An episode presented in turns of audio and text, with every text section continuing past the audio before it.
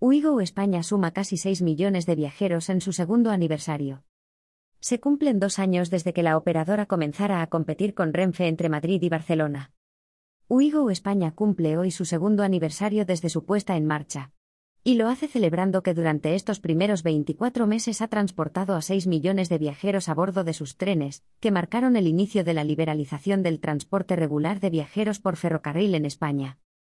Fue el 10 de mayo del año 2020, al día siguiente del levantamiento del estado de alarma, cuando los Abelia Euroduplex, serie 108 en España, realizaron su primer viaje comercial entre Madrid y Barcelona. Fue tres días después del viaje inaugural, realizado durante las restricciones de la pandemia, en la línea con mayor demanda del país. Hubo que esperar hasta octubre de 2022 para que se estrenara la segunda ruta, que une Madrid con Valencia, que supuso la liberalización efectiva del corredor Madrid-Levante. Finalmente, el pasado 27 de abril, la filial de la francesa SNCF llegó a Alicante con su modelo de bajo coste.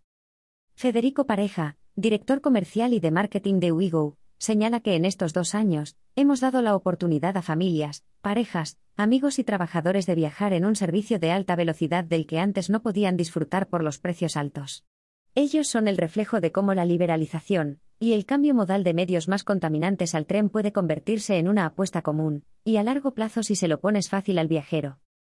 Y es que la política de precios bajos y un servicio de calidad, lo que la operadora denomina low fare o tarifa baja, ha agitado el tablero de precios de los trenes de alta velocidad.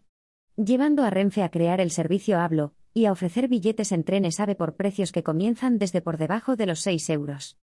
Una estrategia apoyada en el conocido como Revenue Management, que ajusta el precio de los billetes a la venta a la ocupación real del tren, demanda estimada y antelación del viaje. El único corredor en el que Uigo España tiene pendiente comenzar a operar es en el Madrid-Sevilla barra Málaga. Para ello, están haciendo compatible mediante un STM el sistema LZB de la infraestructura con los equipos embarcados Atlas, para ETCS, de Alstom. Más sobre el futuro de Uigo en el número 2 de Trenvista.